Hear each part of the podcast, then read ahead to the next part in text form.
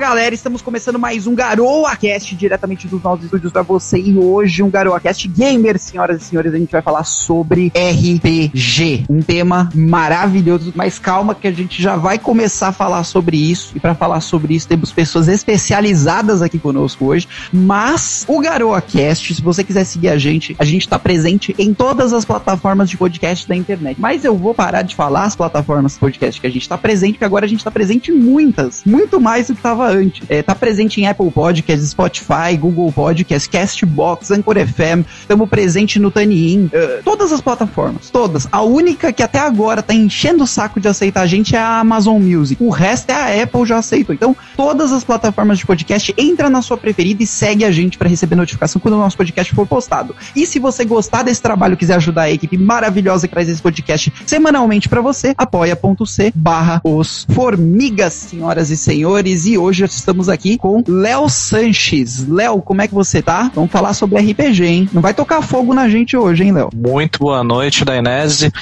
É, vamos falar aí sobre RPG, é, de Sem bola fogo. sempre, sempre que possível, não bola de fogo na cabeça de clérigo nenhum e nem Boa. de nenhum tipo de personagem, mas vou trazer aí um pouquinho do conhecimento que eu tenho aí pra passar pra galera. Sensacional. E estamos aqui também com o Ed. O Ed que joga RPG na mesma sessão que o Léo mestra pra gente e também entrou com um personagem muito doido. E aí, Ed, como é que você tá? Salve galera, boa noite, tudo bom? Estamos muito bem aqui, falando do, da, da medicina para a sanidade aqui pro, durante a pandemia. É, e tamo aí, pô. Exato, exatamente. E, bom, a gente já começava fazendo um histórico, né? Mas o que é essa piada? Deixa eu explicar o conceito pro pessoal, pra eles entenderem. O Léo, ele começou a fazer uma campanha, que foi a primeira campanha de RPG que eu participei na minha vida, né? E eu gostei muito de RPG. Então, parabéns, Léo, você que criou esse gosto em mim aí, considere-se responsável. Sensacional. E eu entrei agora já em outras duas campanhas, já tô jogando isso mais que, mais que na Mega Sena. E eu queria entender, gente, vamos, vamos entender o histórico desse de- do RPG, né? Como é que isso surgiu, como é que as, como é que as pessoas jogavam isso antigamente, hoje, como é que é. Acho que dá pra gente fazer um resuminho. Sim, sim, assim, tentando ser o mais breve possível. Pra falar de RPG, a gente tem que começar a falar de jogos em geral, né? É Da natureza do ser humano, quando não tá em guerra, tentar simular guerra. É incrível a, a nossa mentalidade. Então, tudo acaba começando desde ali do século VI, quando os indianos inventaram a chaturanga, esse belo nome que foi o precursor do moderno xadrez. Caramba! E, e é isso aí. A partir do, do xadrez é que a gente começa a falar de jogos de guerra que, assim, foram começando a ser desenvolvidos como parte de estratégia de guerra. Então eram tipo jogos entre aspas, mas que na verdade eram aquele velho tabular, aquela velha mesa onde você tem um mapa e os generais e os capitães, as altas patentes estudavam o mundo estudavam terrenos e distribuição de guerra. Isso só foi ser trazido para um, pra um cenário, vamos dizer, vamos dizer de entretenimento em- lá para 1913, é, com um jogo chamado Little Wars, que foi criado pelo, pelo escritor A.G. Wells. Hum. Então foi a primeira ideia de trazer os jogos que até então eram apenas estratégia de guerra para, para vamos dizer assim, para oficiais, para o público tradicional. E a partir daí começou Pô, a- demorou 1.300 anos pros caras perceberem que é legal jogar joguinho. é, é, exatamente, exatamente. Você vê que até então a única coisa que era trazida como um jogo assim mais tradicional era o xadrez. E mesmo assim o xadrez, se observar, ele só foi ser desenvolvido nos anos 1800 aí, quando você vai começar a ter é, a, a visão de, de, despo- de desporto, de entretenimento para o xadrez. E mesmo os, jo- os jogos de guerra com, com, vamos dizer assim, com mapas, com toda essa estrutura que começa a desenhar os nossos atuais jogos de tabuleiro, só vieram aí a partir de 1913 com Little Wars. E esses jogos de guerra foram sendo desenvolvidos, desenvolvidos, e paralelamente havia um- uma outra linha é, de entretenimento sendo desenvolvida aí até o, até o ano de 1937, que eram os jogos teatrais, né? Que eram basicamente ah, representações uh, teatralizadas de fatos históricos ou de, ou de histórias em geral. E aí, as pessoas a... elas atuavam, é isso? As pessoas atuavam como entretenimento. A partir aí do, do século XX, o teatro deixou de ser aquela coisa gourmetizada que só a classe nobre e a alta burguesia que apreciava e passou a ser uma coisa mais normaliz, normalizada, né? Um ambiente que, bom, agora, poxa, acho que o teatro é mais inclusivo, então por que não fazer o nosso teatro, né? Então as pessoas faziam uh, muitas vezes em campo aberto, faziam reuniões em que se tinha uma história sendo contada e, e daí tipo, se rolava esses jogos teatrais. Mas veja, tipo os encontros medievais que tem hoje? Tipo, exatamente, é o precursor dos encontros medievais que a gente tem hoje. Ah. Isso foi começando a ser desenvolvido até que no ano de 1937 começou a ter um sistema de regras e que eu, eu vejo como precursor dos RPGs de suspense, que é o Jury Box. O Jury Box era um conceito meio parecido com jogos de detetive, mas que ao invés de você descobrir quem é o ladrão, quem não é, eram jogos em que você reunia amigos como se fossem os júris de um tribunal e o narrador uhum. seria a pessoa que ia as peças, vamos dizer assim, quem, as partes de um processo, o juiz e tal, e o júri seriam as, os jogadores que iam tentar definir se, vamos dizer, se o cara era culpado ou não era, e meio que assim, no fim era se, de acordo com as provas coletadas, não sei o que, se o júri tomou a decisão correta ou não, era o que ia decidir se a equipe tinha ganhado ou não. Era mais ou menos essa, essa ideia. Detetive mesmo, né? Um detetive escalado para para um tribunal, seria isso. Que e aí, e aí, eventualmente, você hum. tem esse cenário de jogos teatrais somado ao cenário de jogo de guerra e um fator que ainda a gente não conversou, que é sobre a, a criatividade sobre fantasia medieval. A gente está uhum. falando aí do período entre 1960 e 70, quando surge ninguém mais, ninguém menos que J. É, é, Tolkien, quando cria suas pouco conhecidas peças, né? Hobbit uhum. e o Senhor dos Anéis.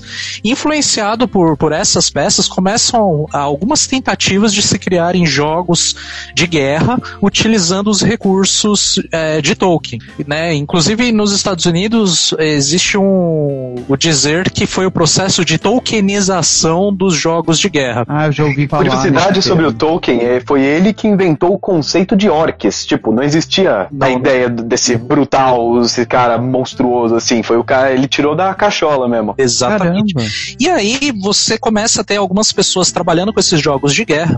Porém, uh, você terá uma, uma pessoa em específico, que é o Dave Anderson, que ele vai falar, cara, mas tá, jogo de guerra é legal, só que, tipo, toda, todos aqueles soldados, eles fazem só aquilo, tipo assim, é comando único, você fala, vai para um lado, todos os soldados vão pro lado.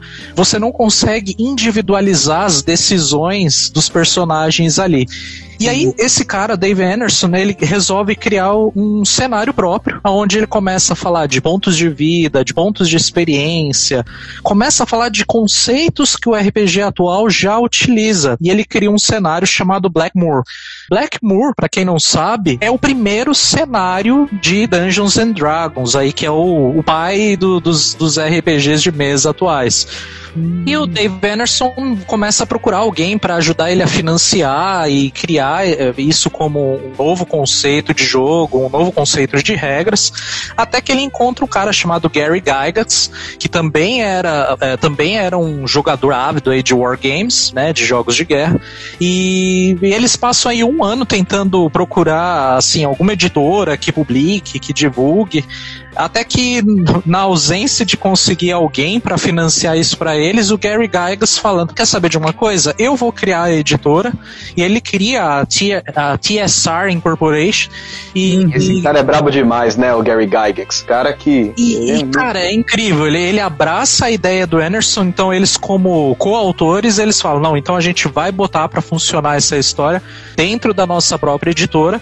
E, e aí é que a gente tem, em 1974, veja, Blackmore, o, o cenário, o Anderson criou em 1971. Só em 74 que o Gygax, o Gygax cria a própria editora, a TSR, e aí você tem finalmente a publicação de Dungeons and Dragons, que é o que se considera hoje uh, o primeiro RPG de fantasia medieval, RPG de mesa de fantasia medieval, que, que assim, hoje ainda é uh, publicamente divulgado e que tem melhor penetração aí no mercado. Mas é. E uma coisa interessante, Léo, do que você falou rapidinho, Eita. é que todos esses caras têm ideias geniais de alguma coisa. Eles tentam procurar editor, tentam procurar financiamento, editora pra postar tal, e não, nunca conseguem. Eles sempre têm que ir pra alguma segunda via, ou abrir a própria editora, ou sei lá, fazer o conteúdo de forma própria e depois sair jogando na internet, porque é, eles enfrentam uma puta resistência com umas ideias geniais, vão dar super certo, né? Isso aí foi com, acho, com o dono da Amazon, teve bastante resistência. Não, os caras do... mais inovadores são os que têm mais dificuldade de conseguir crescer assim. Sim, o dono do PayPal, o Steve Jobs, e aí agora você falou de um, de mais um aí que teve uma puta resistência e criou a própria editora. Ele chegou ao ponto de criar a própria editora.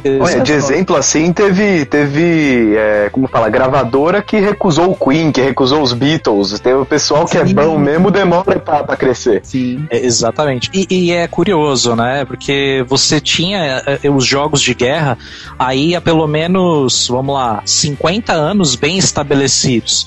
O próprio Anderson participava de uma campanha chamada Cerco de Bodenburg, que era Siege of Bodenburg, né? Que, que seria feita por um cara cujo, cujo sobrenome era Bodenburst, se não me engano, é, e que era um cara que também tinha uma certa atração por esse conceito de fantasia medieval e trazia, mesmo no jogo de guerra, ele queria trazer dragões, queria jogar uma pitada de medieval, né?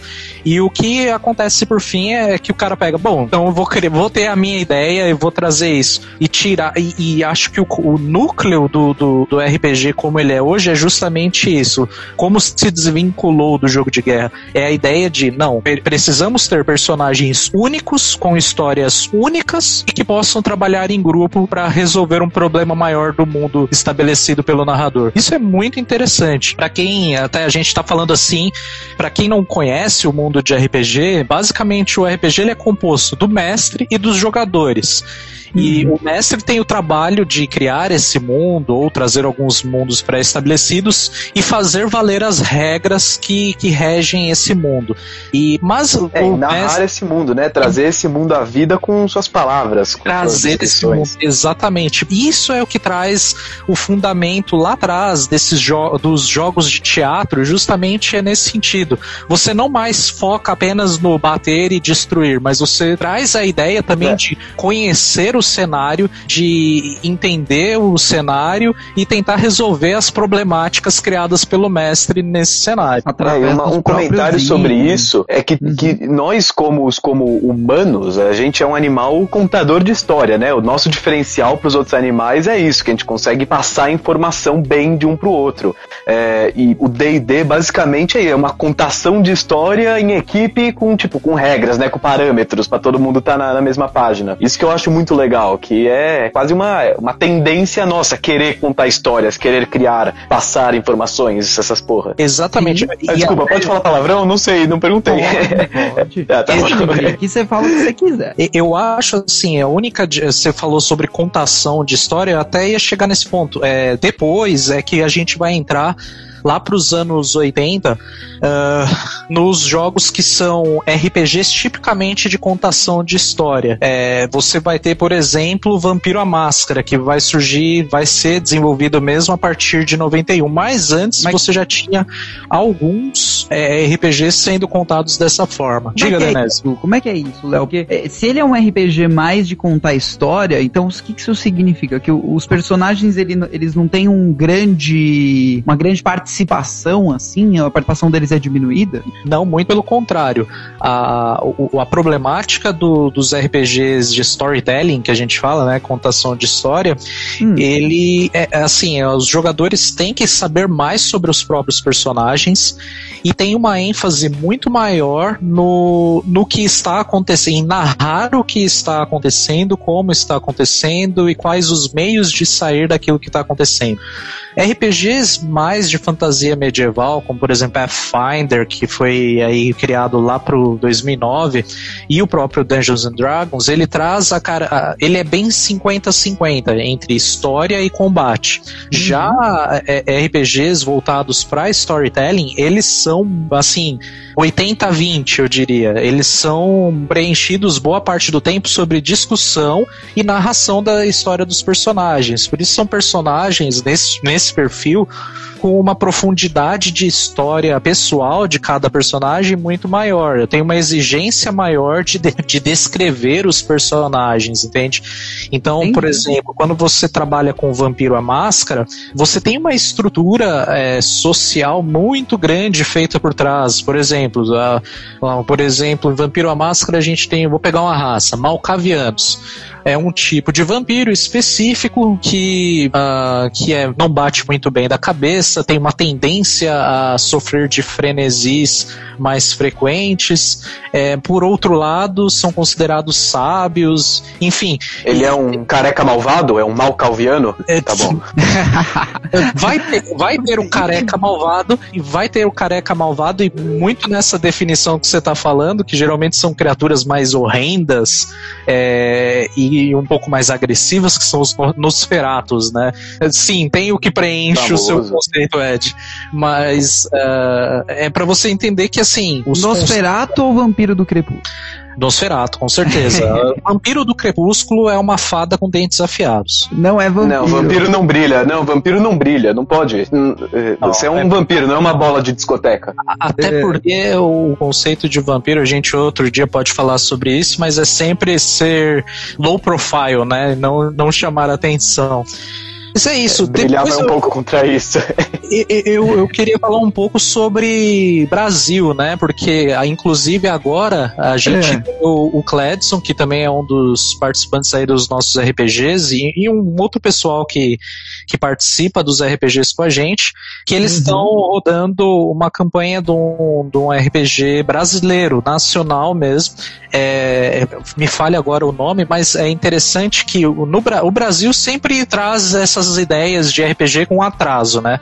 A gente falou que o D&D foi criado em 74. O primeiro RPG, assim, puramente brasileiro, só hum. foi aparecer aqui nas nossas terras em 1991. Depois aí de... Um ano antes de eu nascer. 15 anos. Depois de 15? Não, 15 mintos. 17 anos. Depois de 17 anos, nós, nós tivemos o primeiro RPG brasileiro, que por sinal, agora em 2009, eles, vamos dizer assim, tiraram ele da gaveta e estão trabalhando novamente com ele, que é o projeto Tagmar. É, foi o primeiro conceito de RPG puramente brasileiro.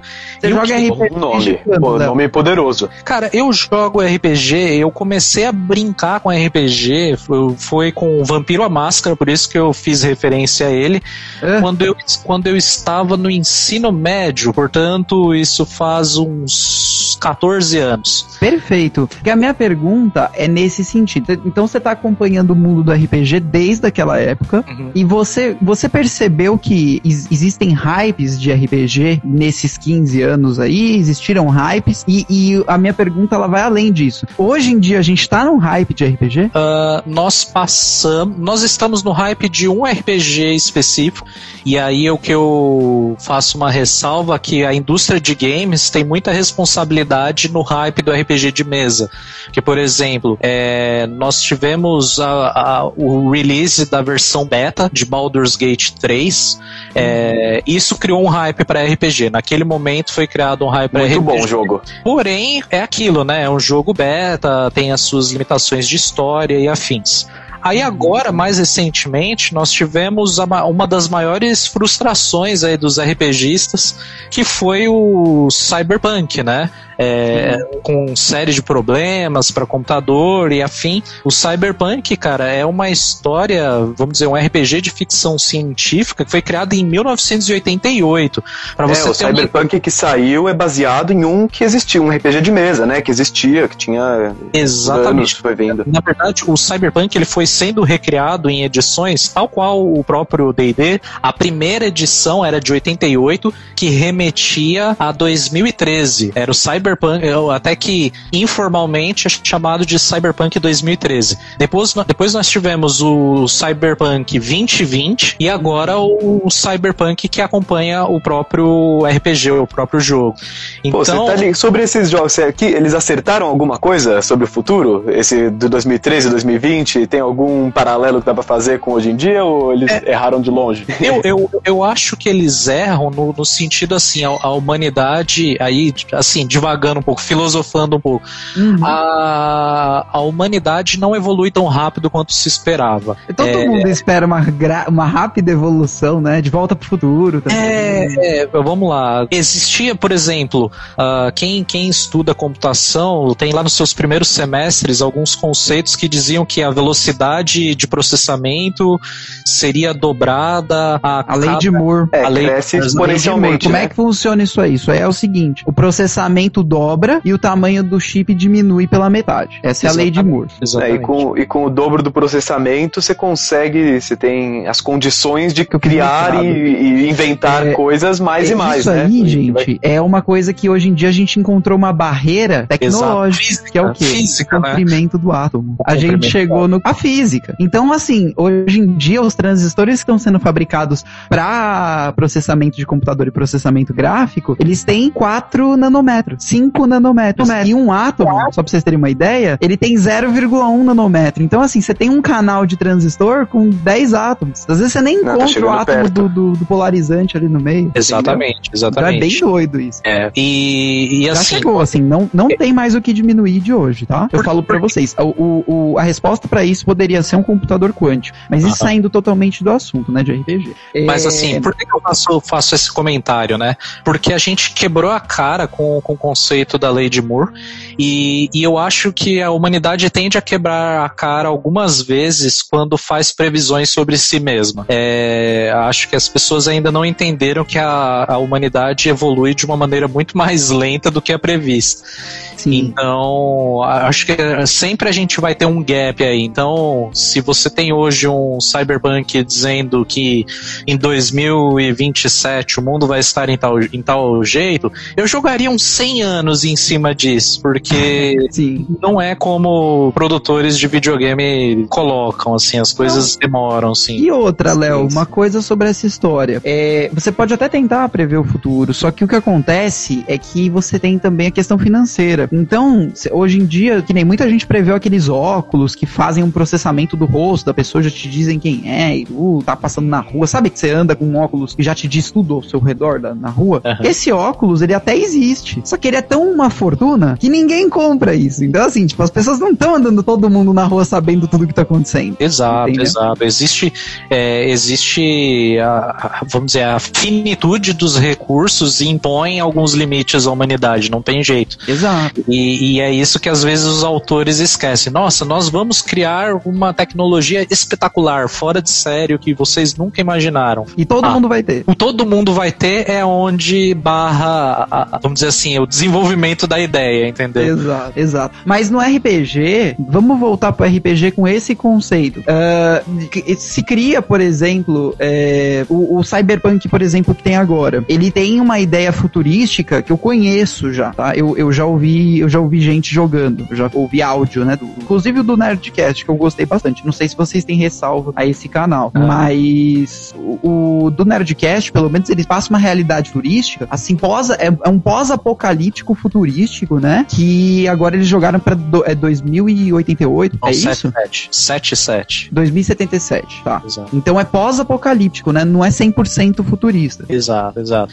É, assim, é, existe essa tendência de falar sempre no pós-apocalíptico apocalíptico, pós-apocalíptico. Só que, assim, é, é são limitações do pós-apocalíptico, tá bom? Se é apocalíptico, então eu imagino eu que o mundo teve um, um nível de destruição muito grande. Ou seja, se os recursos eram finitos, aí é que eles se tornaram muito mais finitos. Então Exato. a coisa não, não, bate, entendeu? Não tem é... painel solar para todo lado, não tem gente pisando e gerando não, energia na calçada. De, de pós-apocalíptica, eu acho que o Fallout manda muito bem, porque eles jogam lá na frente, né? E aí, aí você consegue pirar nos bichos que aparecem também, as coisas tudo. Aí eu, eu gosto, sou, sou bastante fã. E é, inclusive, assim, a gente sabe que os videogames trouxeram muita coisa dos conceitos é, dos RPGs de mesa, né, gente? Porque é, é, aquilo. Puxa, alguém algum dia olhou um RPG de mesa e falou: Poxa, que legal seria se eu pudesse jogar isso daqui sozinho. Ou até existem alguns livros que permitem isso. Mas assim, a ideia de eu, eu posso jogar isso de uma forma automatizada, mais ou menos aleatória, e, e, e, e expandir o entretenimento, né? De uma forma assim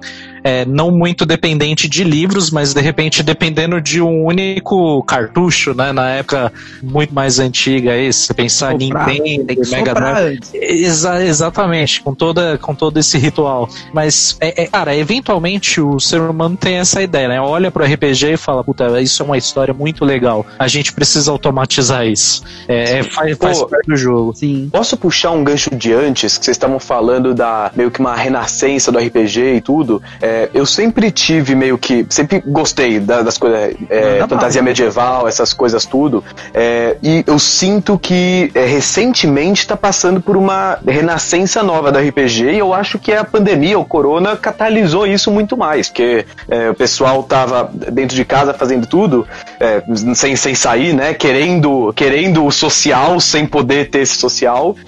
então acho que, tipo, isso facilitou muito e tem, tem uma, um grupo de pessoas pessoas dos Estados Unidos que eu acho que trouxe o D&D, o 5E, né, o, o 5E à, à frente. Uhum. É, não sei se vocês conhecem, que chama Critical Role. É um grupo de, de meio que dubladores americanos que são centrados em Los Angeles, que é um grupo de amigos, primeiramente, que joga D&D e grava, eles fazem podcast, fazem live stream e eles ficaram gigantescos nos últimos anos. Eles viraram, é, como falam, um fenômeno cultural a ponto deles estarem fazendo a própria série animada deles, da campanha de D&D, é, que vai sair na Amazon Prime nos próximos anos aí, não sei, ano que vem, acho. É, essa eu não sabia, mas eu lembro que eles já faziam algumas animações e eu acabei conhecendo o Critical Role, acho que eles começaram lá em 2012, né, a, a série deles, ou 2015. Acho, é, acho que é 15 e 16. 15 e 16, que é com o Matthew Mercer. Mas eu conheci... É, esse cara é lindo, maravilhoso. Por causa da, de uma das atrizes, eu tava assistindo aquela série Blind Spot, e aí eu procurando procurando assim sobre os atores da série, aí vi o nome dela e automaticamente quando eu cliquei para saber mais sobre a atriz, cara, não trouxe nada de blind spot relacionado a ela. É, trouxe é a Ashley Johnson, né? Exatamente,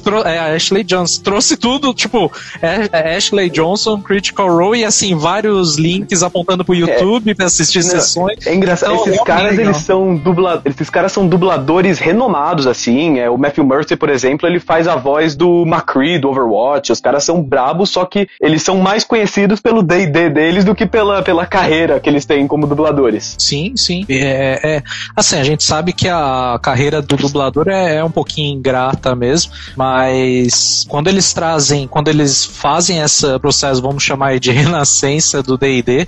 Realmente. Eles atropelaram até o, a visibilidade da carreira e trouxeram a visibilidade do DD muito mais forte, né? Com exceção da Ashley, que até a gente sabe que ela faltava em algumas sessões porque ela estava gravando sim, a série. Sim. Todos os outros que são mais focados em, em, dublagem, nossa, mergulharam de cabeça nessa, nessa campanha deles, né?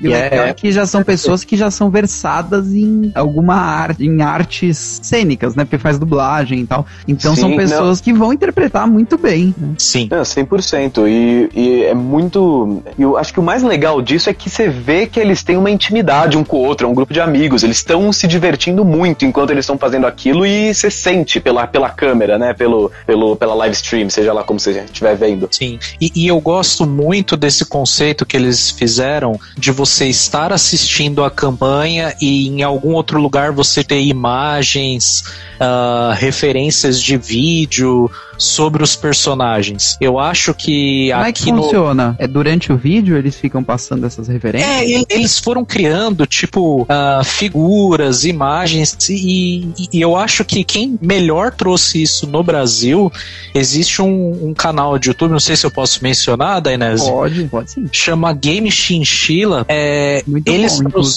trouxeram esse conceito de uma maneira muito mais interessante, que, que é, cara, o Vinzão, né, porque o mestre tá lá narrando o jogo, tal, os personagens vão é, resolvendo situações e quando uma situação, vamos dizer assim, uma cena é fechada, eles jogam um pequeno videozinho mostrando as interações dos personagens. Isso para quem tá assistindo é muito mais interessante, porque a gente vive numa geração que jogo descartou muito a criatividade, a imaginação, sabe? Eu, pelo menos Sim. eu tenho essa percepção. Nós nos tornamos muito mais racionais, muito mais lógicos e objetivos. Assim, a gente precisa resolver problemas no dia a dia. É isso. Hoje é então, é tudo visual, né? Tudo então, visual. É, e a eu gente sinto também que hoje. Vai lá, vai lá, fala. Eu acho que a gente deixou de imaginar, então, para esse gap, para essa galerinha que provavelmente não se interessaria por RPG, o melhor meio é isso. Você tá trazendo a narração, jogando dados e tudo, mas eventualmente você joga uma, uma figura, a imagem do, do herói é, cortando a cabeça do monstro. Tipo, alguma coisa que atrai essa nova geração. Sim, que, porque é um diferencial mesmo. Só com o visual que a gente consegue atrair essas novas gerações. É por isso que, assim, hoje, com as ferramentas que nós temos, como o Roll20, é, a Avery, uh, Astral, que está também surgindo agora, são ferramentas que trazem muito esse recurso visual e, e, e, e, praticamente viabilizaram o RPG nesse momento que nós estamos vivendo. E, é muito interessante, porque está atraindo inclusive pessoas que não se interessavam muito pelo, pelo RPG, por achar que é algo muito falado, e agora que tem algo visual para representar isso, está trazendo pessoas de volta pro, pro RPG. Sim, e sobre essa coisa de criatividade, eu acho que a internet, ela é, sabe como fala, uma espada de dois gumes, né? Que ao mesmo tempo que ela deu uma plataforma para todo mundo poder mostrar as suas, seus, seus talentos, suas criatividades, suas criações e tudo, ela dá acesso a tudo isso. Então você sente que tudo já foi criado, que é muito difícil você criar uma coisa original. Então você é quase. Você, é, você tem uma barreira de entrada muito grande, quase meio psicológica, quase, né? De é, involuntária, assim. Sim, sim. Você. E você vê tudo, você acha tudo, você pesquisa. E ontem mesmo, só pra vocês terem uma ideia, é, para ilustrar isso, eu tava na internet, eu tava querendo fazer uma moldura com formiguinha, tá? Aí eu falei, bom, eu não vou, isso aí não existe, nem ferrando que alguém já fez isso. Eu não vou nem pesquisar aí. Aí eu fiquei tentando bolar alguma coisa, não veio ideia, não veio criatividade. Eu joguei no Google moldura formiga. Não apareceu, tipo, 30, 40 modelos diferentes de molduras com formiga? Entendeu? Então, assim, tipo, as coisas já estão, ela, é, muita coisa aí já tá criada. E o legal disso, eu eu acho que é o que a gente pode pegar e trazer para RPG é exatamente as imagens, a, a, todo, toda a caracterização, né? Porque o Léo, por exemplo, ele é um mestre que quando ele tá contando uma história parece um personagem, o que, que ele faz? Ele coloca a foto do personagem pra gente visualizar, né? E isso para mim é uma coisa que faz toda a diferença. Porque, pô, você saber com quem você tá interagindo, você saber em quem que você vai bater, é, é assim, é. É, é, é, do caralho, né? É, nós somos animais visuais, né? 80% Sim. da nossa, nossa cabeça é pra, para olhar. É, nossos olhos são muito bem desenvolvidos. É, mas a evolução foi um evoluída pra gente enxergar bem. Exato. Mas aí ele coloca um personagem bonitinho, fofinho ali que você não tá enxergando o que quer, você vai lá dar uma espadada e mata, ou um tapa, no caso do Dom da Inérios. Aí você vai falar, pô, matei uma criatura que não. não, não né? Lógico. E, não, assim, a ideia é assim, para o mestre, o, o, o Dainese, eu acho que é uma, uma visão seguinte: cada ser humano tem uma maneira meio uh, mais hábil de absorver conhecimento. Então, uhum. algumas pessoas são mais visuais, outras auditivas e por aí. Então, a ideia do, do mestre é tentar explorar mais os cinco sentidos. Uh, infelizmente, o quarto, o quinto sentido seria o tato, não pode ser explorado agora por conta da, da pandemia, mas pelo menos os quatro sentidos têm que ser muito bem explorados. É, esse é o desafio do, do, do, do mestre. Então, tipo, tentar descrever o cheiro, tentar trazer uma imagem para ficar mais visual, o som por exemplo, eu tenho trabalhado muito alguns NPCs, né, eh, vamos dizer, non-player characters, né, trabalhar com desses com, é, com esses personagens chave com uma voz diferente. É, isso aí talvez é um pouco mais pessoal meu, mas eu, eu gosto muito de tipo, se eu quero dar mais personalidade a um determinado NPC, você coloca uma voz diferente, automaticamente o grupo identifica, ah, é o fulano ano, entende? Então tem esse trabalho também de criatividade do, do lado do mestre de fazer isso de forma a atrair os jogadores. Porque, cara, não tem coisa pior pro mestre. O mestre se sente incompetente a partir do momento que você tá numa sessão e o cara tá no celular, ou o cara abre o LOL na janela do lado, sabe? Nossa, isso, e, e, isso é isso é terrível. Mas, assim, o mestre tem que brigar pela atenção, sim, do, do, do player, assim como o player tem que brigar para não morrer na sessão. E, e no, não, no Game Chinchilla eu vejo isso. É rapidinho, Ed. No Game Chinchilla eu vejo isso, que os, os caras, principalmente os caras, porque geralmente as meninas participam, elas prestam bastante atenção. Mas os caras, eles às vezes ficam avoados e tal. E eu acho que vai muito do mestre mesmo de chamar essa atenção. É, o mestre é como se fosse um professor. Ele Sim. não pode deixar o aluno ficar olhando para lá, para cá, não sei o que. Na minha aula, eu dou aula 9 horas da manhã pro, de matemática. Uhum. Então você imagina. Aí a galera tá tudo Caramba, dispersa, né? eu tenho que ficar com coisa. Ou eu paro a aula no meio e eu conto história de como é que é aquela matemática que eles estão aprendendo é usada para fazer foguete ou lançar mísseis. E aí eles ficam muito doidos. Eles, ah, da hora, tá aí, eu falei, então eu vou começar a fazer exercício. Você sabe que curioso, você mencionando sobre aulas, é, existem alguns trabalhos acadêmicos que falam sobre a utilização de RPG no processo educacional.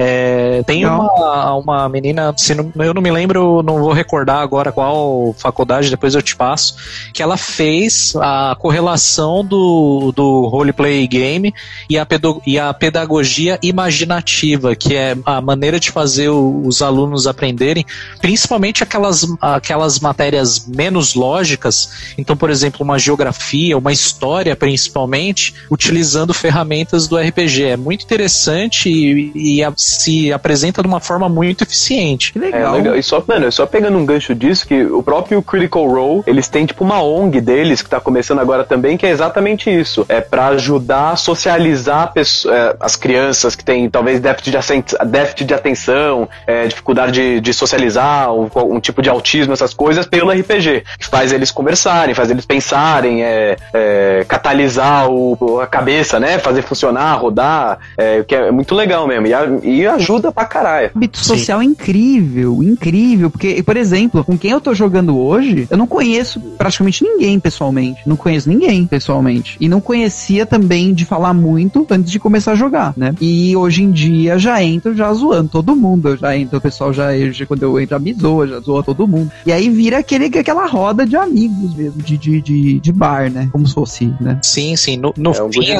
é, é, um, é um processo muito interessante, porque no passado já se falou, já se estudou muito sobre o uso do teatro para integrar pessoas com déficit de interação social, né? E eu acho que o RPG hoje ele estende isso, vai um pouco além do teatro, porque você tem a possibilidade de ter o teatro, né? O conceito da interação e de estar representando ali do teatro, mas tem um processo de gamificação disso, entendeu? Ah, se eu, por exemplo, se a pessoa atua mais ou se ela participa mais, o mestre recompensa com uma inspiração, né? Então tudo isso vai puxando a, as pessoas que têm mais dificuldade de interação social a se integrarem, interagir com o grupo. Que tem esse outro lado do RPG além do, do jogo que é, é importante mencionar. Sim, sensacional. E to, acho que todo tipo de ferramenta que pudesse ser usada para fazer com que as pessoas, sei lá, tenham uma vida melhor ou sejam melhores para si mesmo, eu acho que é válido, gente, porque a gente vive num mundo em que essas virtudes elas não são muito, sei lá, difundidas Sim. e tal. E é importante para todo mundo ter convívio social, saber se portar em situações sociais. Imagina uma é, pessoa e... que não tem eh, essa prática, tal, joga RPG e começa a adquirir isso através do jogo. Sensacional. Não, exatamente, que vamos combinar que para jogar RPG você tem que ter uma tendência a nerdice meio grande já, né? E os né, esse pessoal já tem uma aversão ao social, vamos dizer, pelo menos é. em média. É, exatamente. Exatamente. Mas não, é, eu fiz, eu fiz é faculdade de engenharia, ninguém falava nada. Pessoa, às vezes você tem uma pessoa que te puxa, entendeu? Você tem aquele amigo que, vamos dizer assim, você tem uma pessoa que tem dificuldade de interação social. Uh, por exemplo, vamos falar, uma pessoa com leve grau de autismo. Esse tipo de pessoa, é, eles têm muita dificuldade de fazer amizades, mas, por exemplo, uma amizade, de repente, ele consiga fazer. Então, se aquela pessoa for o ponto de contato para trazer ela para o RPG, é o momento da virada, entendeu? É o momento que ele passa a interagir com um grupo maior e muitas vezes é, se desinibir e, e, desenvolver esse lado interativo que, por conta, por exemplo, de uma síndrome como o autismo, é, é mais retraída, né? É, e uma coisa do RPG, né, que é um jogo de grupo, é uma coisa, uma, é um jogo social que você tem que trabalhar em equipe, você tem que pensar junto. Então, é, você é jogado no meio de uma, literalmente, uma roda de conversa, que você tem que, você tem que conversar para conseguir jogar o jogo adiante, né? Fazer o jogo rodar. Sim, exatamente. E se você for personagem e você mesmo não investir na história ou naquele, naquele roleplay, né? Que a gente chama de RP, uh, o, o jogo vai começando a murchar pro seu personagem, né? Ele vai começando a ficar uma coisa mais. Então é legal. O personagem ele tem responsabilidade sobre os outros também e sobre o, o, o andar da história, né? Digamos Sim, e quanto mais vida você dá pro seu personagem, mais você se sente conectado a ele, que aí mais ele fica com mais vida ainda, você vai. É um ciclo vicioso positivo, né? Que você vai se, se engajando mais e mais. Exatamente. E no, na campanha do Léo, quanto mais conectado eu fico com o meu personagem, mais vontade de dar tapa na cara dos outros eu fico. E aí o Dom Daenerys sai batendo mesmo, dando tapa na cara. E, e, e esse que é legal também, as interações e tudo. É, sobre esse que a gente tá jogando, acho que é legal a gente pincelar um pouquinho por cima, assim. A gente tá jogando, Léo, é, o D&D quinta edição, né? E que é o, desse, é, o nome do, do, do, sub, da subcategoria aí seria o que? Descida Avernus? Ou não? É, a gente, tá jogando, a gente tá jogando Dungeons and Dragons, que tá na quinta edição, e nós estamos jogando uma campanha uh, pré-moldada pela própria, pela própria editora, que é Wizards of the Coast. Wizards of Coast, é, que é a Baldur's Gate Descend into Avernus, ou Descida ao Avernus. É, até um disclaimer aqui: o RPGs, principalmente DD, já passaram por muita, no, nos anos 90 principalmente, com um processo de preconceito muito grande, em que se falava que é, se você jogasse RPG, você é, teria tendências suicidas, mas isso geralmente é uma argumentação. Ah, que era um ritual satânico, que você, tá, você tá, jogando, tá jogando dados, tá invocando o diabo, obviamente. Exatamente. Nossa. Na nossa campanha a gente tá um pouco, né? Mas não vem ao caso. Disclaimer justamente por isso, para onde a gente vai chegar. Mas isso já foi provado cientificamente que, muito pelo contrário, pessoas que têm uh, manifestações depressivas é, e tendências suicidas, ao participarem de campanhas de RPG com assiduidade, é, têm uma, uma chance muito menor de suicídio do que pessoas que não jogaram. E é ah, mas isso eu concordo. Imagina, isso... o Dom da Vocês foram pro inferno. Vocês me levaram pro inferno. Aí, você acha que eu iria me matar antes de sair do inferno? Mas nem ferrando.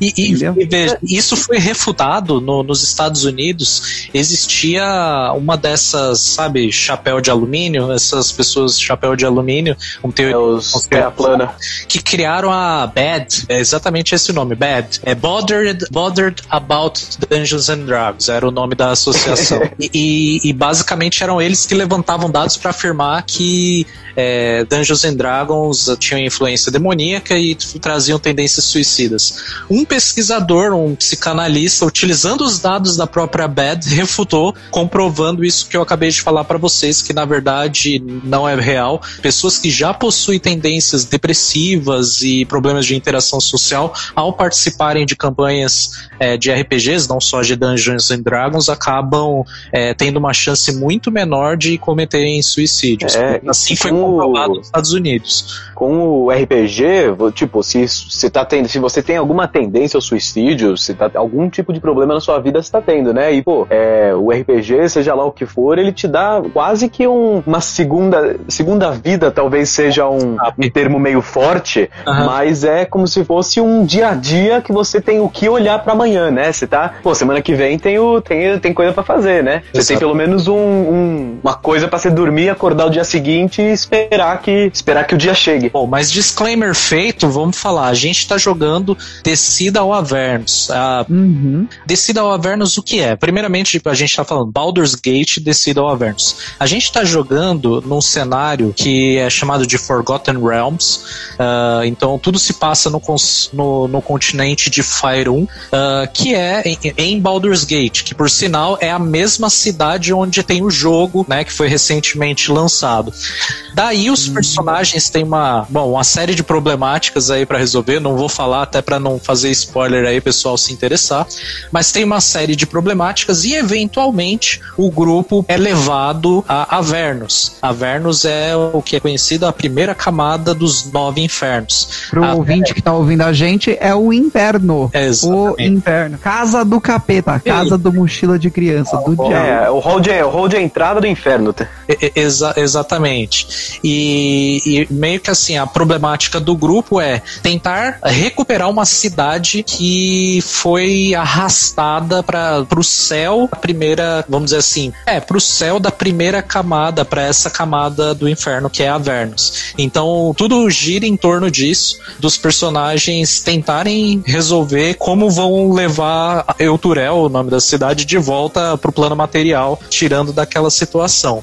Pô, e, e só pegando esse gancho da, do, do- da nossa campanha, é, Danérios, quer falar, tipo, quer comentar do seu personagem, assim? Só que talvez o pessoal não conheça a história, só pra dar uma, um gostinho do que, do que é um personagem do D&D, tipo... Eu vou comentar. Ô, Fernando, Vou antes de você falar, deixa eu até fazer um comentário. Você vê como o pessoal fica tão imerso na- nas campanhas que muitas vezes tem um, um ato falho, eu e do, do Ed, quando vão chamar o Fernando, que ele tá chamando ele de Daenerys, que é o nome do personagem na campanha. Né? Já me O- chama, o Dom- o Daenerys- o Daen- o Daenerys pra- praticamente foi rebatizado por conta do personagem. Exatamente, o Lucas ele me chama de Dom. Ele me liga e falou: Dom, como é que você tá? E beleza, eu já tô acostumado também. Tipo, é muito louco. Mas eu vou falar aqui como Dom Dainérios. Dom Dainérios, então já encarnou Dom Dainérios. É, eu sou um clérigo que veio das, re- das regiões mais nobres de Baldur's Gate, né? Eu tenho contatos com a nobreza e eu gosto de encher a cara de vinho, tá? Mas nem as pessoas não precisam saber disso, só você ouvinte. E aí, é, eu tenho meu Deus e eu tenho a minha crença muito forte no meu Deus, que é o Deus, no caso, é o Ogma, né? E esse Deus, ele, ele é o Deus da sabedoria, do conhecimento, né? E ele é um Deus que, assim, o D&D também ele tem diversos deuses, tal, que cada personagem vai ter o seu que segue. E Nossa, o, é muito Deus.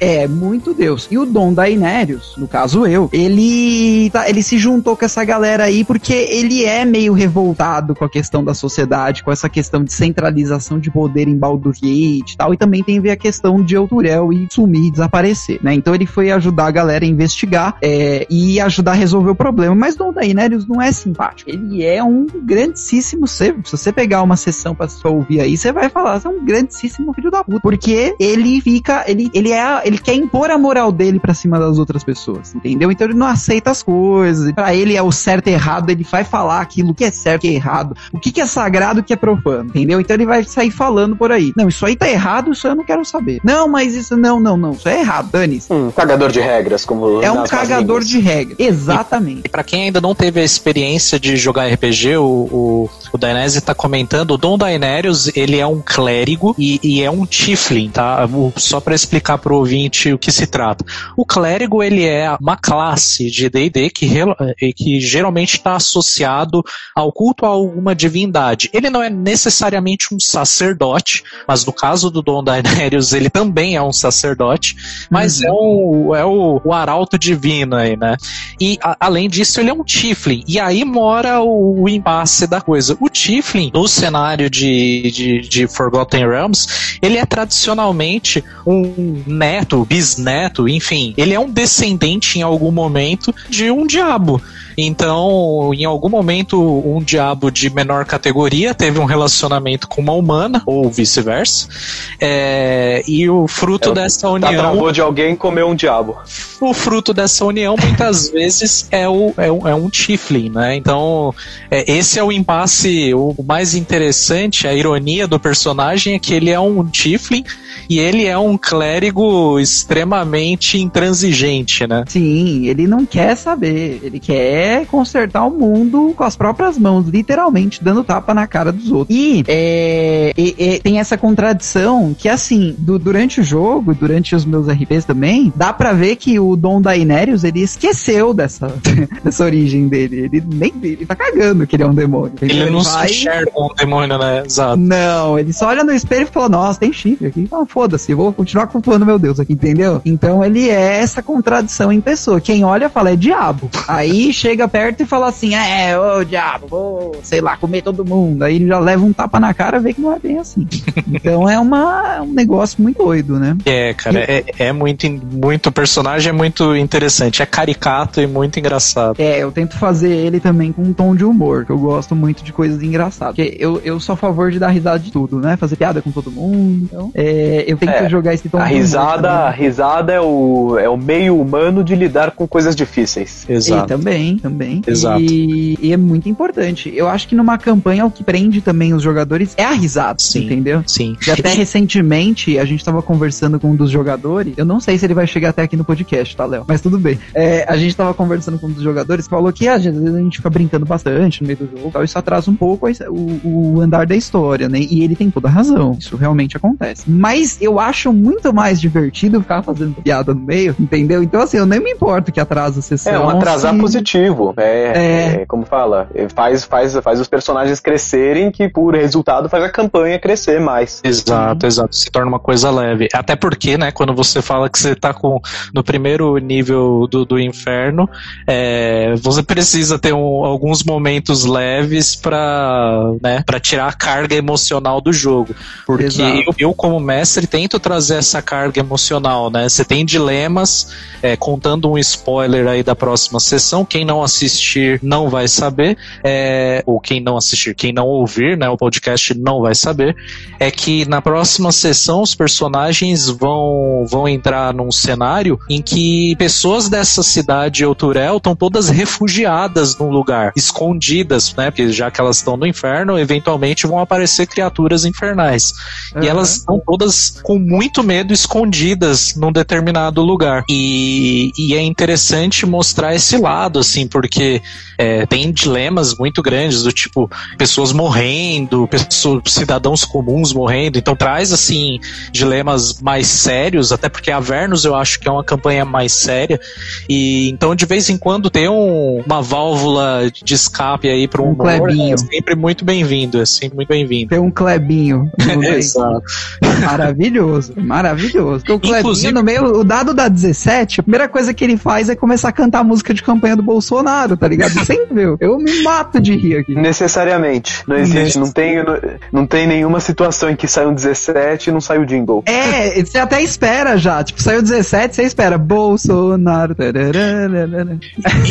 e, só uma, um outro detalhe aí para quem tá ouvindo a gente é por que, que a gente tá jogando uma campanha assim, tá? Existem duas maneiras de você jogar RPG. Uma maneira é você criar, como mestre, criar todo o cenário do zero, mapa, roteiro, monstros que os personagens vão encontrar tudo do zero. E tem um, a maneira mais simplificada, que é você compra o, o livro que tem o jogo, entre aspas, pronto. O trabalho que o mestre vai ter vai ser de integrar os, os, os jogadores a participarem da sessão, a fazer os testes, impor algumas regras que tem que ser seguidas, né, para o jogo fluir, mas é bem mais fácil jogar assim, até para quem nunca jogou RPG, se você quer reunir uma galera e, e, quer mestrar, minha recomendação é comece por aí, come, pega, compra uma, uma campanha interessante e mestre essa campanha que é pronta. Ela vai te dar, tipo, eu hoje tenho muito mais maturidade para criar minha própria campanha por estar narrando essa campanha pro Dainese e, e pro Ed. É, tem assim. Mas, pô, mas, pô, Léo, acho, acho bastante. Se for, se você for criar uma campanha também, é, não é como se fosse do zero zero, né? Porque os livros do 5E te dá toda a estrutura que o mestre precisa, tipo, te dá todos as, os pedacinhos que você precisa para criar. Então, se por exemplo, os monstros, você falou, não é como se você criasse um monstro do zero, né? Não, é, você, não. Tem os, você tem os stats dos monstros que você pode ir colocando. É, só que com certeza, né? Ter uma campanha pré-escrita dá uma, uma é, estrutura. falando falando de Dungeons and Dragons, se você você, se você ouvinte perguntasse uh, o que, que, é o básico que eu preciso para jogar Dungeons and Dragons, hum. olha, ou você tem o PDF ou o livro das seguintes obras que eu vou falar: o Guia do Mestre, Dungeons and Dragons Guias do Mestre, tá. que esse é um. O outro é Dungeons and Dragons uh, Livro do Jogador. Tá. Qual que é a diferença dos dois? Opa, tem uma grande diferença. A gente chega lá. E o terceiro hum. é Dungeons and Dragons Manual dos Monstros. Esses hum. três livros, eles vão ser tipo, é, vamos dizer assim, é o arcabouço. É o arroz e feijão. É o arroz e feijão para você jogar. Por quê? No, no, vamos começar pelo jogador, né? Que quem é jogador só, só interessa esse livro no final. Se você é player, se você não é mestre, só precisa desse um. É, ele vai te dar todas as classes e raças que você precisa para fazer um personagem. É. Inclusive, ele vai determinar as regrinhas, o que que você ganha, qual que é o qual vantagem você tira de uma raça é, é, eu vejo um dos pontos negativos assim do D&D essa meio barreira de entrada, porque se você sabe zero e você quer começar a jogar, tem um punhado de, de regrinhas, de conceitos que você tem que entender. Então esse começo é chatinho, só que só que assim, a partir do ponto que você engata, que você entende, né, que você pega, você vê que não é tudo que assim, você olhando de longe parece um monstro de um livro de regras, ah. você tem que entender. Só que a partir do ponto que você começa, você vê que é que são bloquinhos, né, que você vai construindo, uhum. é, você, você engaja e você vai longe. Exatamente. Pra você construir essa ficha é mais uma questão de fazer as escolhas com base nesse material. Eu é, acho que só para o pessoal ter uma noção, Léo, rapidinho. Agora a gente vai começar uma outra campanha com outro mestre, né? Que vamos revezar os fins de semana e tal. E para criar o meu personagem, conhecendo já de uma campanha que eu joguei com o Léo e uma campanha que eu joguei com o Lebinho, para criar o meu personagem, eu levei aproximadamente, aí isso eu tô falando imagem, eu tô falando tudo, tá? Característica. Eu levei aí pelo menos umas seis horas, mas eu quis ser detalhista, tá? Ah, sim, sim. É, depois que você vai jogando algumas sessões, você pega a manha. Assim, em uma hora você, monta. Você monta, é. Não, em uma é. hora você monta tranquilo. Só se você é um Dainese muito doido, é. aí você pronto. É, ainda mais com as ferramentas online, tem e tudo, dá, tem, tem catalisadores, né, pra, pra essa entrada no jogo. Isso, isso, isso é interessante de falar. Tem muita coisa online, pessoal. Não, não fiquem preso aos cento e tantos reais que você tem que pagar em cada livro, tá? Porque sim, os livros de Dungeons and Dragons são caros. É, é tem algumas coisas. A internet é de graça e o PDF tem, tem. É só é. dar uma googlada que você acha. Tem as coisinhas na internet, para quem, vamos lá, para não sair do, da legalidade, você tem. Pode sair também, não tem problema. Pode sair, é, exatamente. tem PDFs numa ferramenta chamada NFlip. Então você colocar lá é, livro do jogador Dungeons and Dragons NFlip já aparece, já tem livro upado nessas plataformas e isso é, é legal, não tem problema, entendeu? Não está sendo vendido, pode ser utilizado.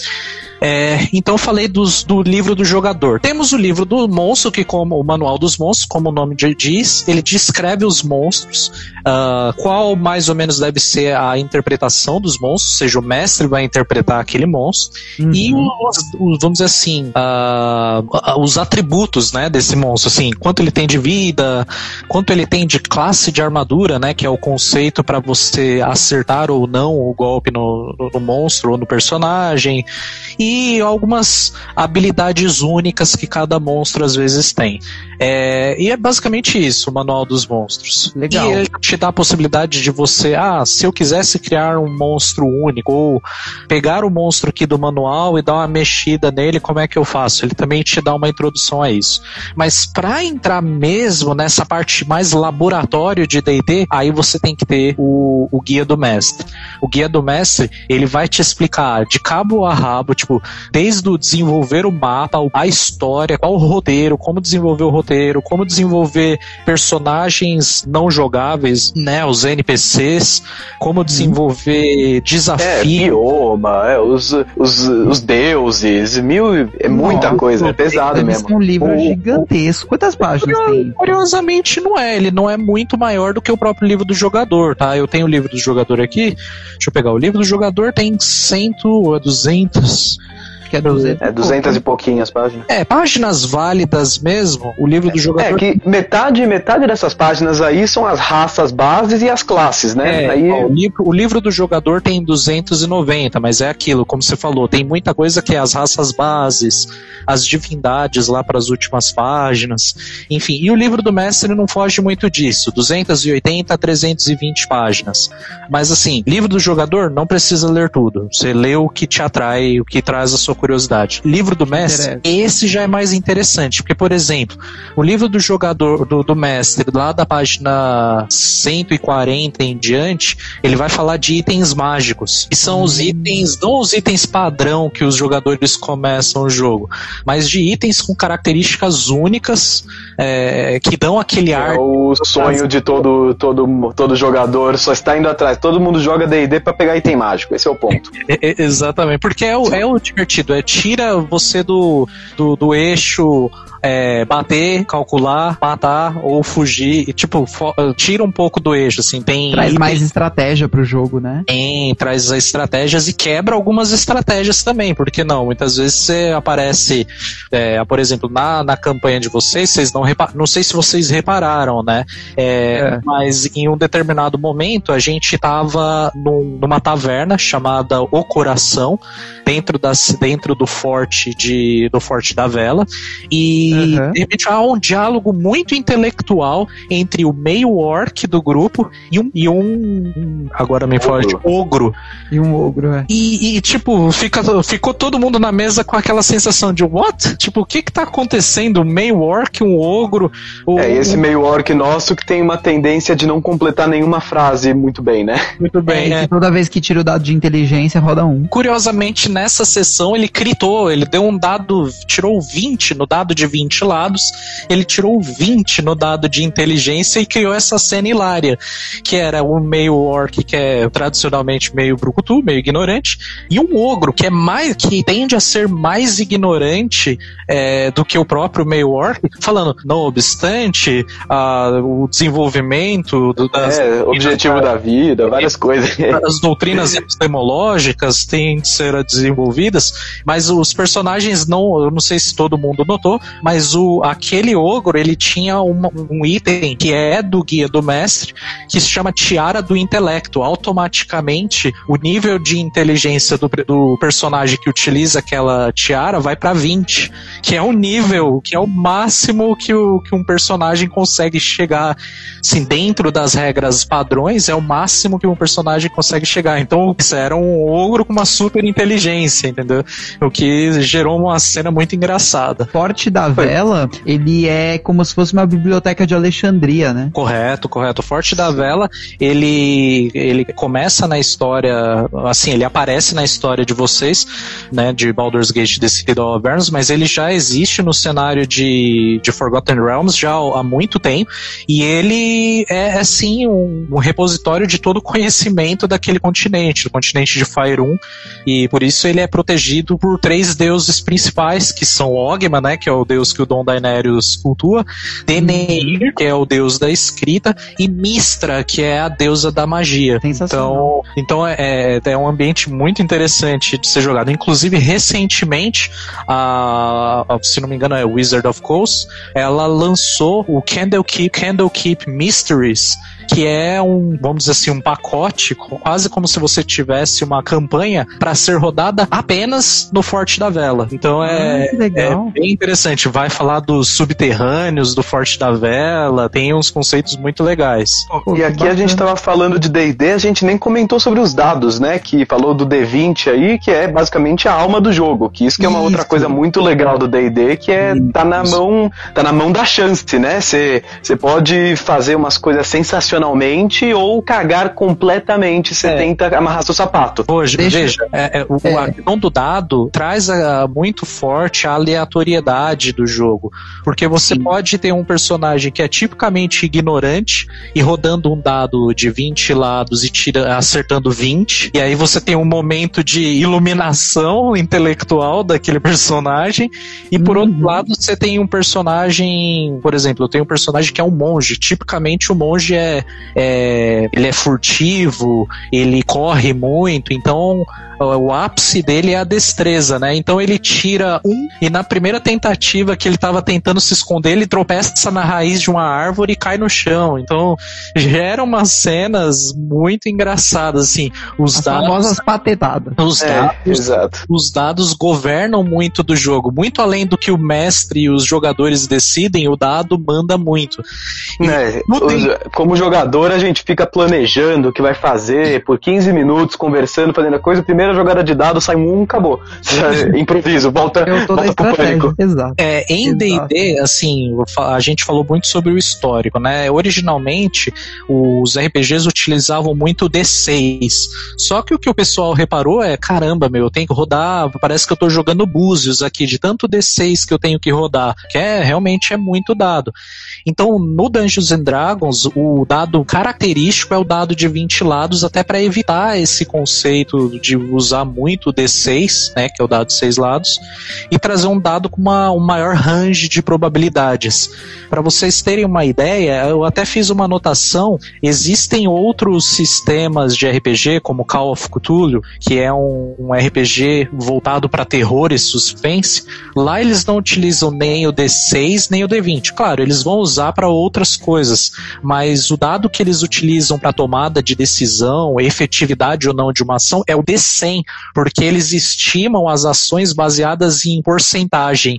Então, vamos dizer assim, ah, é, seu personagem tem 20% de chance de fazer tal coisa. Então, o cara joga o D100. Então, por exemplo, se sair mais do que 80 no D100, então ele acertou. Se sair menos de, de 80, ele errou. Então, são conceitos um pouco, que, que- um pouco diferentes que vão variando aí de, de, RP de sistema para sistema de RPG. No sistema Sim. do Dungeons and Dragons, o D20 é o que manda, é, é, é o que gera essas situações aí de crítico negativo quando a pessoa tira um e o crítico positivo quando ela tira 20, né? Sim, sim. E vocês viram que a gente deu até uma prolongada no programa, porque tá muito louca essa conversa. É, É, mas, mas, gente, o que eu queria falar agora no final, no finalzinho, é pra gente ver, porque o Léo tava falando quais são os requisitos de uma pessoa jogar o o- o D&D. e aí a gente pode aproveitar, logicamente, se vocês puderem continuar mais alguns minutinhos aí, é, e falar sobre o que, que exatamente a pessoa precisa ter em mãos, quantos dados, ela precisa ter os dados, como é que funciona hoje, né? A pessoa que não manja nada, porque eu, quando eu não manjava nada, eu tinha todas essas dúvidas. né? Vamos Hoje lá. em dia eu não tenho mais. Pô, se, é, se Hoje, eu puder comentar nisso, Diga, eu acho que você precisa de um computador e YouTube.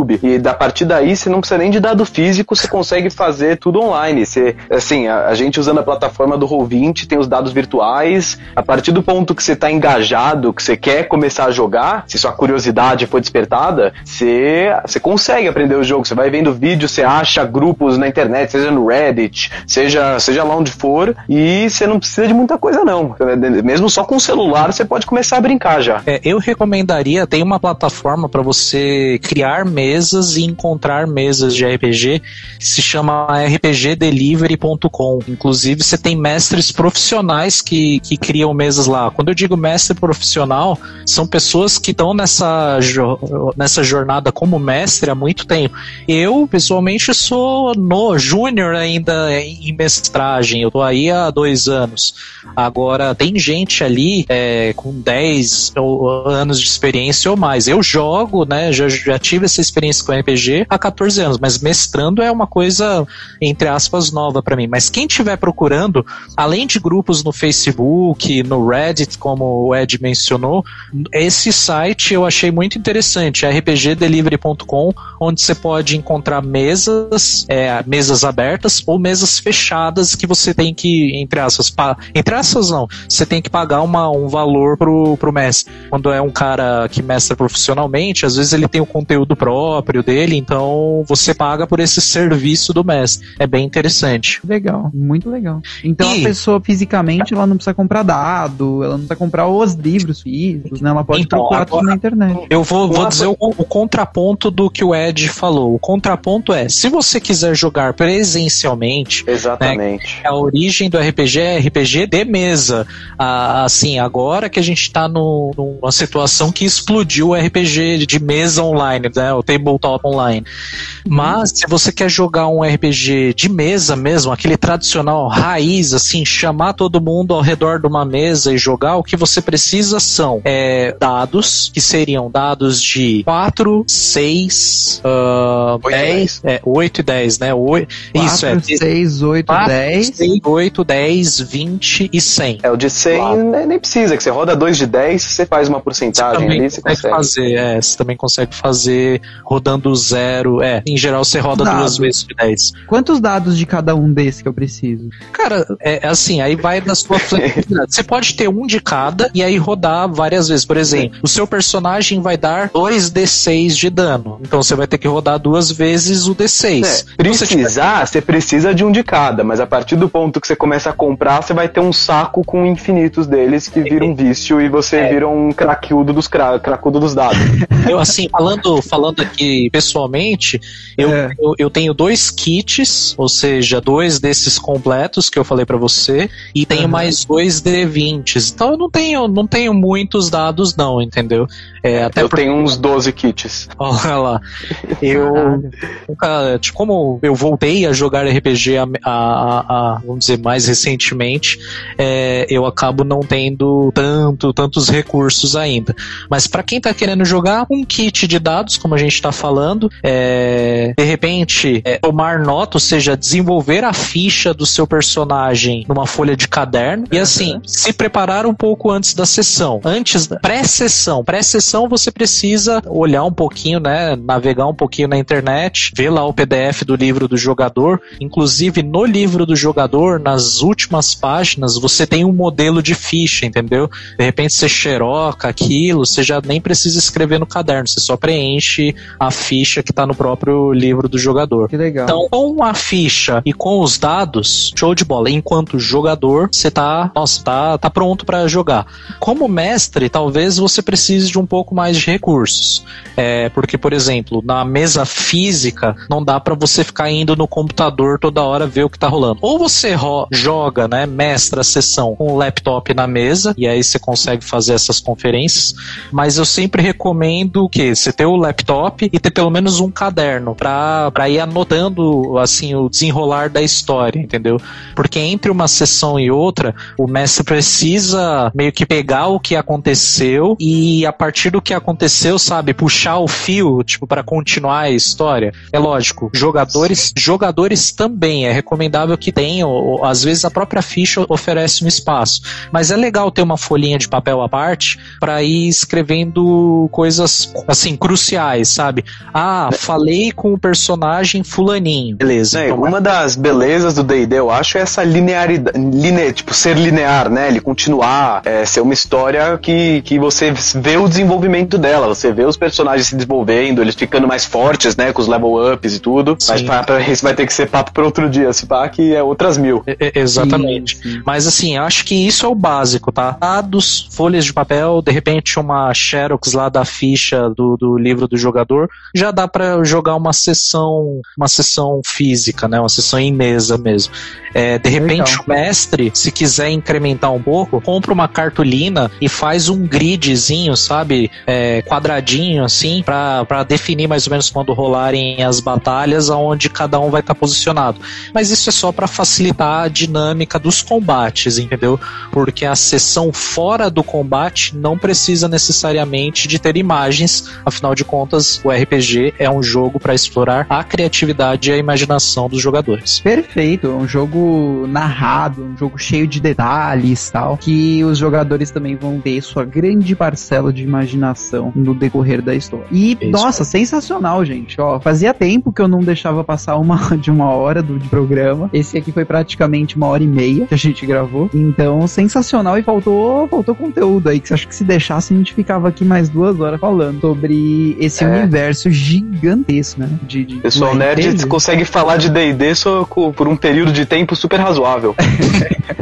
Você vê. Não, quando a gente joga dá o quê? Dá seis horas. Já teve 5 horas, em média 5 horas. Média cinco horas, mas teve um dia que a gente entrou todo mundo às seis da tarde e saiu três da manhã. um negócio muito louco. É, e nem percebeu.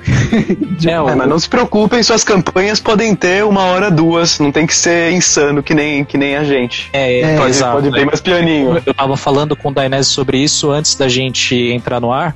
Existem os one shots, que são campanhas é, pré-montadas para que elas durem ali, tipo, três horas, quatro horas e seja um dia, entendeu? É uma história meio que com começo, meio e fim para um dia de encontro. Então você não precisa necessariamente montar uma história para a vida, entendeu? É lógico, é sempre mais legal com uma roda de amigos você ter aquele momento durante a semana, você faz uma sessão no fim de semana e durante a semana fica a galera falando sobre, puta, você viu a patetada que o fulano de tal fez naquele momento tal. É legal. Uhum. Mas se você, você não tem condições, existem one-shots, que são sessões que você faz começo, meio e fim. Ou seja, os personagens já devem estar com um nível mais avançado, não necessariamente precisam estar no nível 1, uhum. é, para que tenham mais recursos, sabe? Mais força também para aguentar tal, a campanha. É, você faz e ela tem começo, meio e fim, e é como se os personagens já se conheciam, encontraram um desafio e precisam resolver esse desafio. Uma vez, por exemplo, matar um dragão jovem.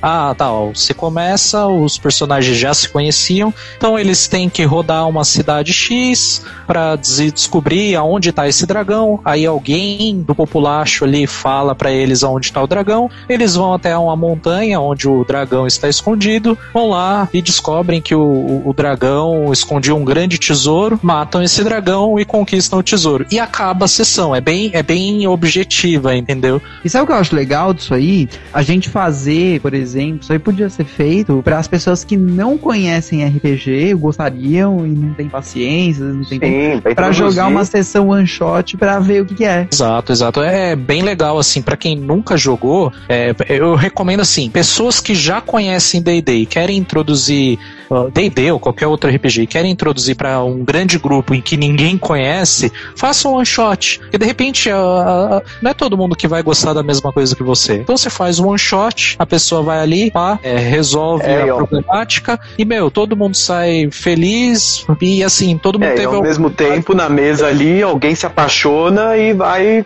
entrar numa campanha com você que dure anos, assim. Exatamente, é um... exatamente. Exato, isso aí, pessoal. Pô, sensacional, sensacional. É, e a gente vai ficando por aqui. Uh, bom, antes de pedir para vocês fazerem as considerações finais de vocês, pro ouvinte que assistiu o GaroaCast até aqui, muito obrigado. Você é um ouvinte muito assíduo assíduo. Fazia tempo que não fazíamos programas com mais de uma hora, então é, seja sempre muito bem-vindo nos nossos programas. Assista até o final, compartilha com seus amigos, que é sempre importante para quem produz esse conteúdo para você ter o conteúdo compartilhado para chegar a mais pessoas possível uh, com o passar do tempo. E se você puder também ajudar a gente, apoia.c barra os formigas, qualquer valor mensal que você doar, vai ajudar demais, demais, demais a gente, tá? E o Garoa Cast está presente em todas as plataformas plataformas, literalmente todas, menos a Amazon Music, todas as plataformas de podcast do mercado brasileiro, norte-americano e global. Então procura lá na plataforma preferida sua de podcast, é, GaroaCast, tá? E segue a gente para receber notificação de todos os episódios que a gente postar. Serão episódios de todos os tipos de temas, isso que é legal. Você pode aprender um pouquinho sobre cada temática durante cada episódio. E os cortes do Garoa no nosso Instagram, arroba GaroaCast, e também no nosso YouTube YouTube, youtube.com barra garoacast. Mr. Ed, com suas armas mecânicas, suas considerações finais e já agradecendo demais, demais, demais a sua participação no programa de hoje. Pô, eu que agradeço aí o convite, a oportunidade, agradecer a todo mundo que escutou aí até aí,